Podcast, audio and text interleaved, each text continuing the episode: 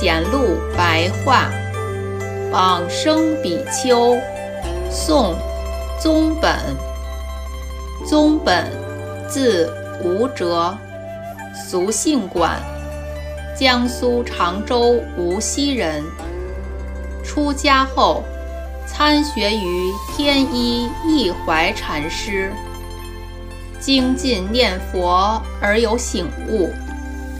后来居住在杭州的净慈寺。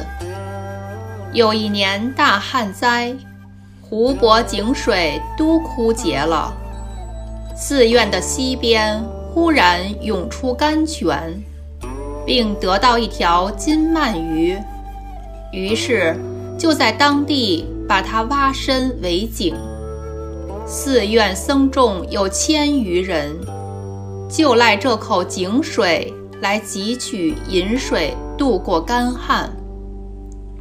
当时有一个张氏妇人死了女儿。有一天晚上，他梦见女儿变成一条蛇。张氏醒来之后，在棺木下看到一条蛇，于是把她捉到宗本的寺院来。宗本即为蛇说法。过不久。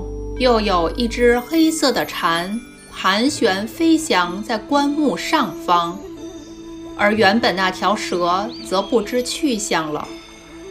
张氏祝祷说：“如果你是我的女儿，可以进入笼中，我再把你送到净慈寺去找师傅。”说完，果然如他祈祷的，那只黑蝉自动飞入笼中。于是宗本又再次为他说法。当天晚上，张氏的女儿托梦说：“我的蛇和蝉两种报身都解脱了。”母亲问说：“生死轮回这件事，我现在相信这是实在有的，但是怎么样才可以免除呢？”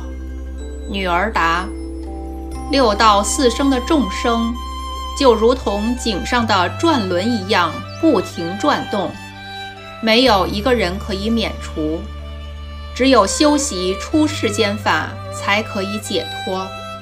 你何不去问净慈寺的住持和尚呢？宗本一生修行明显感应的教化，大类都是如此殊胜的。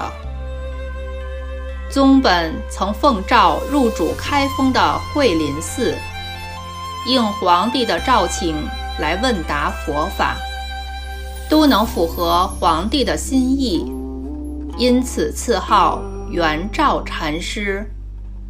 宗本平时密修净土法门，当时雷峰寺的财法师曾经神游净土。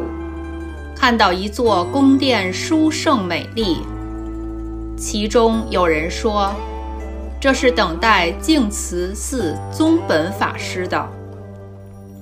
又有资福寺的西宫，到惠林寺顶礼宗本之后，供养金子，然后离去。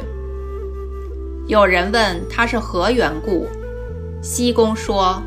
我在定中看到一朵金色莲花，有人说是等待惠林寺的宗本宫，其他还有莲花无数，说是等待那些被他度化的人。另外还有一些枯萎的莲花，则是那些退心懈怠者的。宗本晚年居住于苏州的灵岩寺。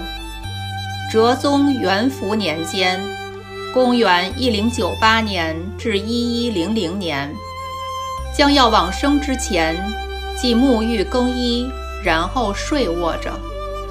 弟子们环绕拥护，请他开示寄诵。宗本仔细地看一看徒弟们，说：“愚痴的孩子，我平常尚且都懒得做记，今日要做什么记？”平时要卧便卧，今日又何必特地坐着往生呢？因此，向徒弟要笔来书写后事。交给弟子守容，然后丢下笔而往生，好像熟睡了一样。出自《佛祖统记》，苏州府志。